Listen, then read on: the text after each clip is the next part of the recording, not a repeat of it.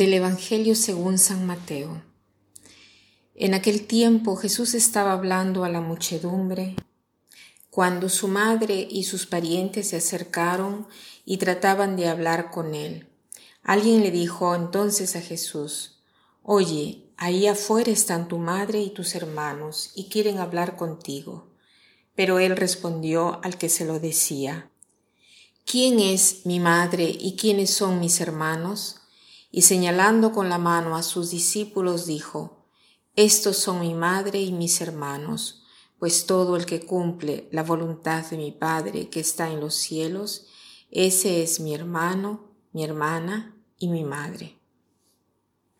Este pasaje del Evangelio nos lleva a otro pasaje de Lucas en el cual una mujer de entre la multitud dice a Jesús, Feliz el vientre que te llevó y los pechos que te dieron de mamar. En cambio, Jesús responde, felices más bien los que ponen en práctica la palabra de Dios.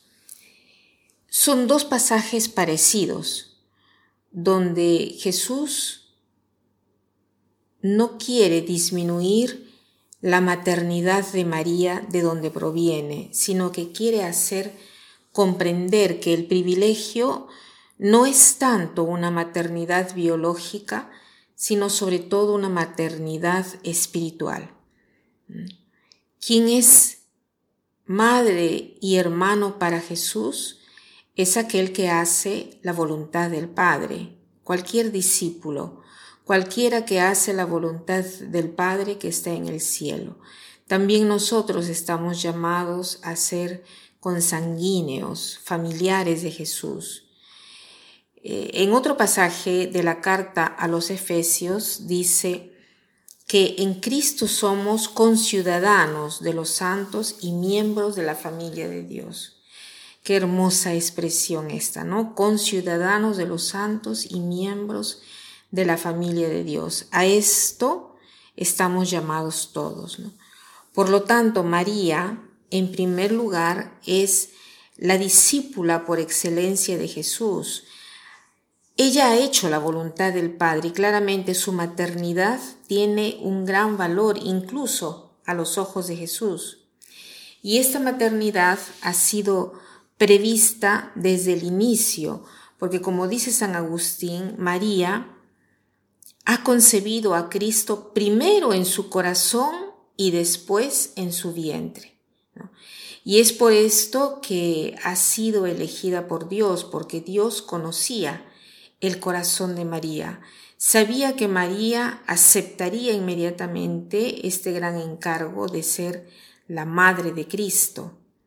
Entonces, para que ella pudiese realizar este encargo importante, la ha preservado. Nosotros eh, creemos como católicos en el dogma de la Inmaculada Concepción, es el dogma de nuestra fe.